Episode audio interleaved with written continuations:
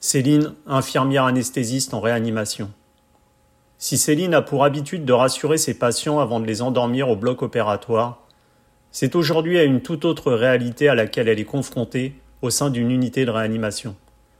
L'infirmière anesthésiste se bat pour sauver des patients atteints par le Covid-19, intubés, et qui luttent pour leur vie. Loin de sa famille qu'elle souhaite préserver d'une éventuelle contamination, Céline fait face à la détresse de familles qui ne peuvent pas même accompagner leurs proches lorsque, malheureusement, malgré les soins, la mort s'invite au rendez-vous. Un entretien chargé en émotions, signé Agent d'entretien. Bonjour Céline. Bonjour Nicolas.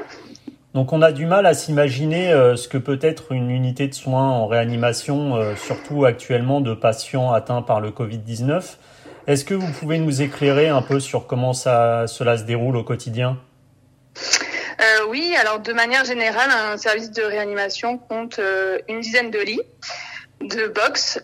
chacun est équipé d'un scope qui va permettre de surveiller les paramètres vitaux du patient d'un respirateur euh, pour assurer une assistance respiratoire, de nombreux pousse-seringues avec des produits d'anesthésie ou euh, des médicaments qui euh, permettront de répondre aux besoins du patient et euh, plus ou moins une dialyse euh, qui sera installée en chambre si la fonction rénale est altérée.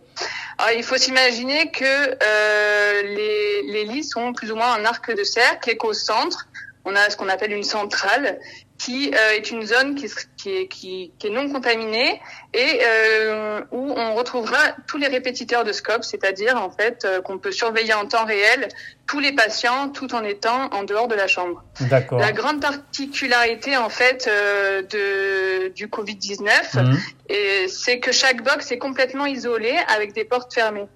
Donc il y a des protocoles d'isolement qui sont très stricts euh, qu'il faut respecter, surtout au moment des entrées et des sorties du box, pour éviter de se contaminer et de propager aussi le virus. Alors euh, aussi, il est important que euh, du fait que chaque box soit isolée, d'anticiper au mieux le matériel à entrer dans la chambre, car une fois à l'intérieur, on ne peut plus euh, faire d'aller-retour. Et, justement, c'est pour Justement, excusez-moi, vous l'évoquiez par rapport à quelles sont les, les, procédures, parce que je suppose que par rapport à, à l'épidémie, à ce Covid-19, vous avez vous-même, personnel soignant, des, des procédures euh, à respecter afin d'éviter d'être contaminé? Oui, oui, oui, en effet, oui, oui. Donc, euh, ben, voilà, comme je le disais, il y a tout un protocole d'habillage, déshabillage euh, qui a été validé par euh, une équipe d'hygiénistes.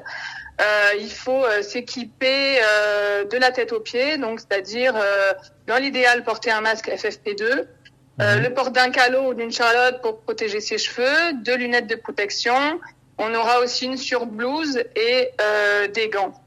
Et donc, il est important en fait de s'équiper à l'extérieur de la chambre.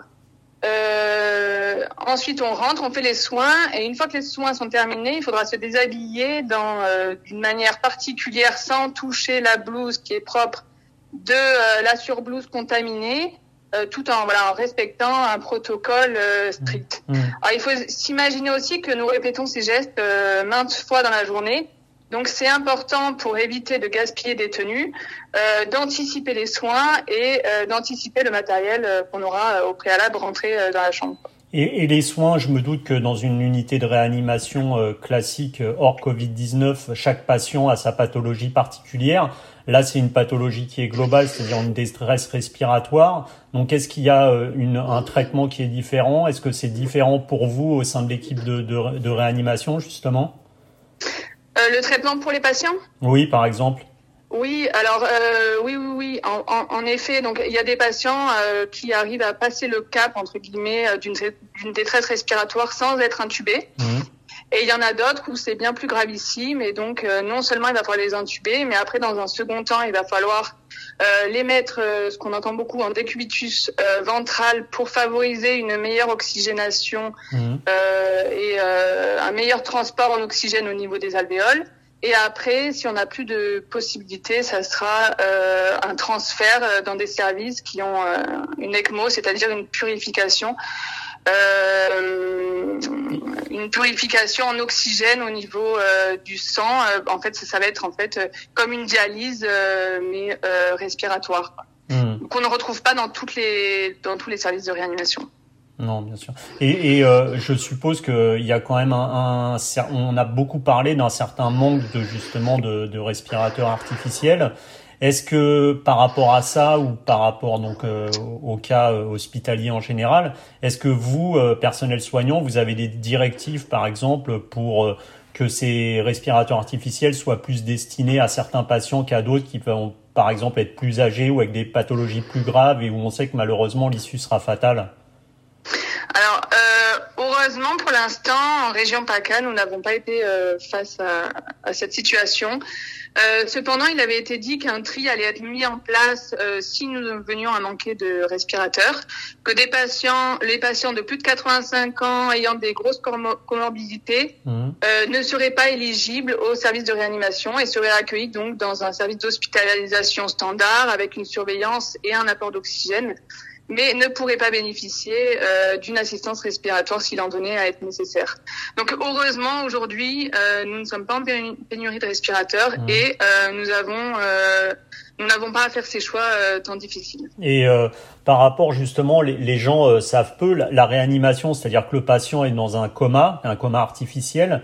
Est-ce que on sait, euh, est-ce que y a, des séquelles de cette de cette phase de réanimation quand on se réveille et par exemple que euh, n'est plus intubé? Est-ce que quand on revient à soi, on, on peut avoir des séquelles de cette réanimation là alors, euh, écoutez, moi, enfin, je, je suis pas médecin et je parle que euh, des patients euh, que j'ai actuellement.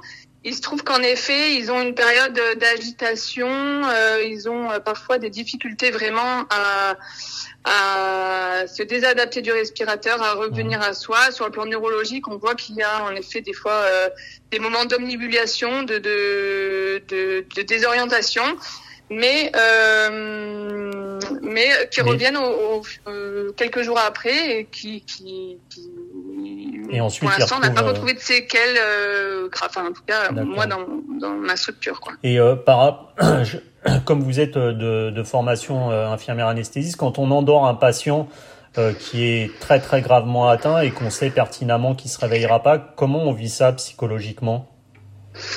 Ah, alors oui, c'est vrai que c'est difficile. Nous avons, bon, enfin en tout cas, on, on a toujours espoir, même si les chances sont minimes, de pouvoir réveiller un patient. Après, c'est vrai qu'en tant qu'IAD, j'ai pour habitude d'endormir, des patients au bloc opératoire pour une intervention chirurgicale. Mmh.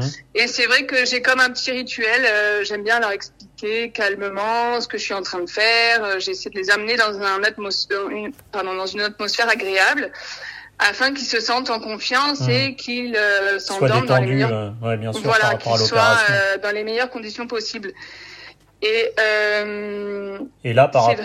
Aujourd'hui, là, euh, quand, concrètement, là, c'est un, c'est différent. En réanimation, c'est différent du bloc opératoire où vous endormez quelqu'un pour une opération. Voilà, tout à fait. C'est vrai que j'ai vraiment l'habitude de leur dire, de leur demander de choisir un joli rêve, un endroit où ils sont bien, euh, où ils sont confortables. Et je, je, leur explique que voilà que tout va bien se passer, qu'on va mmh. rester là euh, tout au, au long de l'intervention, et on, on, leur dit à tout à l'heure. Et euh, là récemment, j'ai dû endormir une dame qui euh, en service de réanimation Covid. Et euh, là, j'ai complètement perdu mes mots. C'est vrai que j'ai pas su, j'ai pas pu lui dire à tout à l'heure, j'ai pas pu lui promettre que tout allait bien se passer. Et euh, j'ai été confrontée donc euh, à, une situation plutôt difficile et euh, où j'ai été complètement déstabilisée. quoi.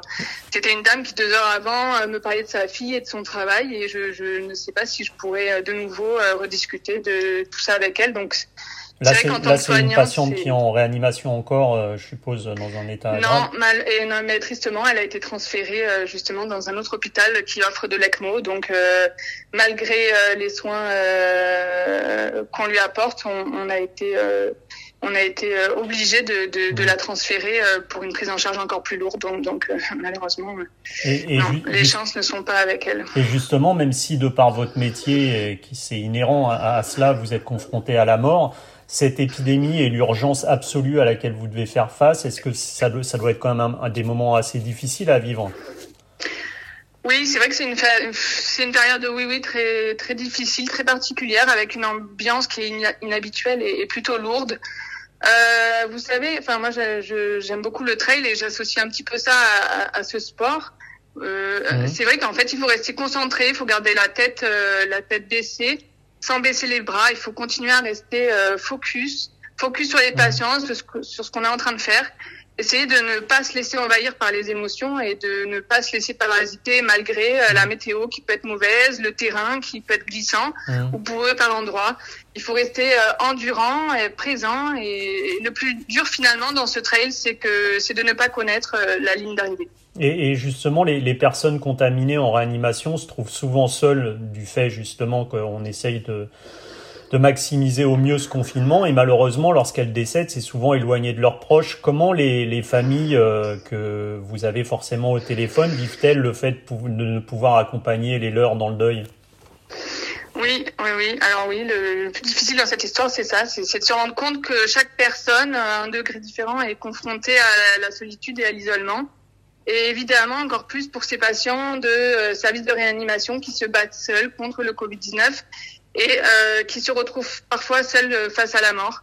Alors en temps normal, même si les visites en service de réanimation sont très strictes, euh, en ce moment elles sont complètement interdites.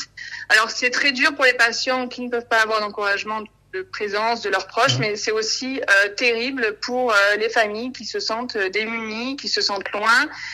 Et elle vous appelle cette famille? Elle vous appelle régulièrement?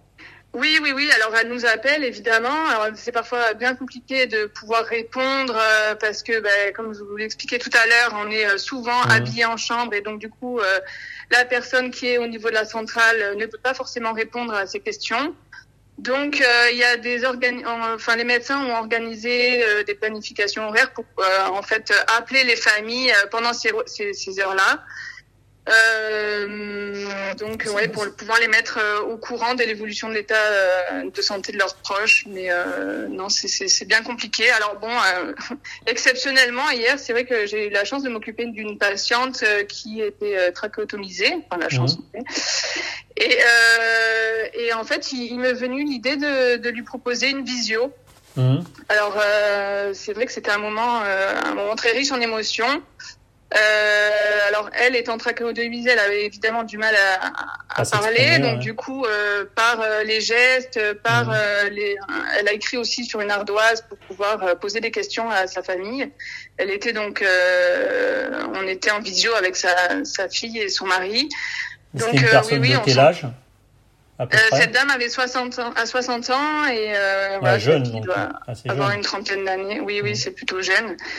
Donc oui, ça a été un moment très riche, euh, ouais, très riche en émotions pour tout le monde et euh, j'étais contente de pouvoir euh, participer à ce moment. Et justement, on évoquait ça, on disait qu'au départ, euh, le, la mortalité liée au Covid touchait essentiellement les personnes de 70 ans et plus ou qui avaient déjà des, des, des pathologies assez lourdes. Et pourtant, on a des exemples récents de décès, même, même d'adolescents, qui sont dramatiques aussi. Et, et est-ce que vous, à titre personnel, vous voyez des, des cas graves dans une tranche d'âge de la population assez jeune? Alors, des adolescents, euh, nous, heureusement, non. Euh, après, nous nous occupons, oui, de cas graves de patients qui ont entre 44 et 47 ans, on en a environ 4. Mmh. On s'occupe aussi de beaucoup de personnes qui ont autour de la soixantaine et euh, bon, après toutes, en général, sont euh, ont des, des comorbidités associées, mmh. telles que le surpoids, l'obésité, l'hypertension ou encore le diabète. Mmh. Là récemment, on a aussi accueilli une jeune femme de 26 ans qui euh, en fait a, a, dû avoir une césarienne en urgence euh, parce qu'elle commençait à présenter des signes respiratoires inquiétants. Mmh. Bon, heureusement, le bébé avait déjà euh, à 8, enfin 8 était à, elle était à 36 semaines, 37 semaines d'aménorrhée, mmh. donc le bébé était euh, quasi à terme. Il va bien, il est en néonate, mais c'est vrai que c'est malheureusement ça aussi le Covid, c'est euh, naître seul et mourir seul. Mmh. Voilà, bon, cette, cette, jeune femme a passé le cap, on n'a pas eu besoin de l'intuber, elle devrait retourner en hospitalisation euh, Covid isolée euh, d'ici peu et retrouver son bébé. Et on, on dit justement que le, le, Covid a un taux de létalité d'environ 2%, pourtant on voit euh, au sein de certaines unités comme, comme la vôtre où il y a plusieurs membres d'une même famille qui sont, qui sont touchés. Est-ce qu'on peut penser que certains développent des formes plus graves ou et que toutes les pathologies ne sont pas identiques face au virus justement? Alors euh, oui, c'est vrai que c'est une question euh, que je me suis posée et certainement que les scientifiques euh, dévoileront des résultats euh, là-dessus plus tard. En effet, nous, au sein de notre service, on a plusieurs membres d'une même famille. Alors, est-ce que c'est à cause d'antécédents familiaux communs? Est-ce à cause d'habitudes alimentaires qui auraient engendré obésité et diabète? Mmh. Je ne peux pas vraiment répondre à la question, je, je ne sais pas, mais c'est vrai qu'on peut laisser penser que ce virus peut, peut être plus ou moins agressif chez certaines familles. Et euh, on parle beaucoup en ce moment euh, des soignants, alors avec euh, ces applaudissements tous les, tous les soirs à 8 heures. On voit même des spots télévisés avec des animateurs télé qui s'émeuvent et qui encouragent les soignants. Vous, à titre personnel, comment vous vivez cette période très particulière où justement pour éviter de contaminer vos proches, vous avez décidé de vivre en vase clos et sans, sans votre famille? Comment on vit ça psychologiquement? Oui, alors euh, évidemment, c'est vrai que bah, c'est pas facile. J'ai dû mettre ma vie professionnelle avant euh, ma vie personnelle. J'ai dû m'isoler euh, de ma famille pour les protéger et ne pas les exposer au virus. On est nombreux, j'ai nombreux, nombreux de mes collègues ont pris la même décision que moi et mmh. certains sont actuellement dans des Airbnb près de l'hôpital. Mmh. c'est en effet un choix difficile, mais bon, c'est certainement le meilleur. Évidemment que mon conjoint et ma fille de 14 mois me manquent, mais euh, je, je, et qu'on aimerait les avoir là près de soi euh, pendant cette période qui est difficile. Mais vous avez privilégié la sécurité Oui, oui, oui, j'ai privilégié la sécurité, mais c'est vrai que par moment j'ai envie d'être lâche, d'enlever ma blouse et de courir les retrouver pour me confiner avec eux. C'est vrai que Bon, après, euh, je le fais pas parce qu'en tant que, soignant. Ce qui est compliqué aussi, c'est que vous savez pas jusque quand. C'est qu'il n'y a pas de, date butoir. Donc, euh, il n'y a, pas de date de fin. Et, mais bon, en tant que soignant, je pense qu'on n'est pas soignant pour rien et, et on doit, on doit être présent pour nos patients. Et je pense que ça fait partie de, de notre mission. Ok, bah écoutez, euh, beaucoup de courage, Céline, et on vous remercie pour tout ce que vous faites. Merci à vous de votre interview et de votre temps.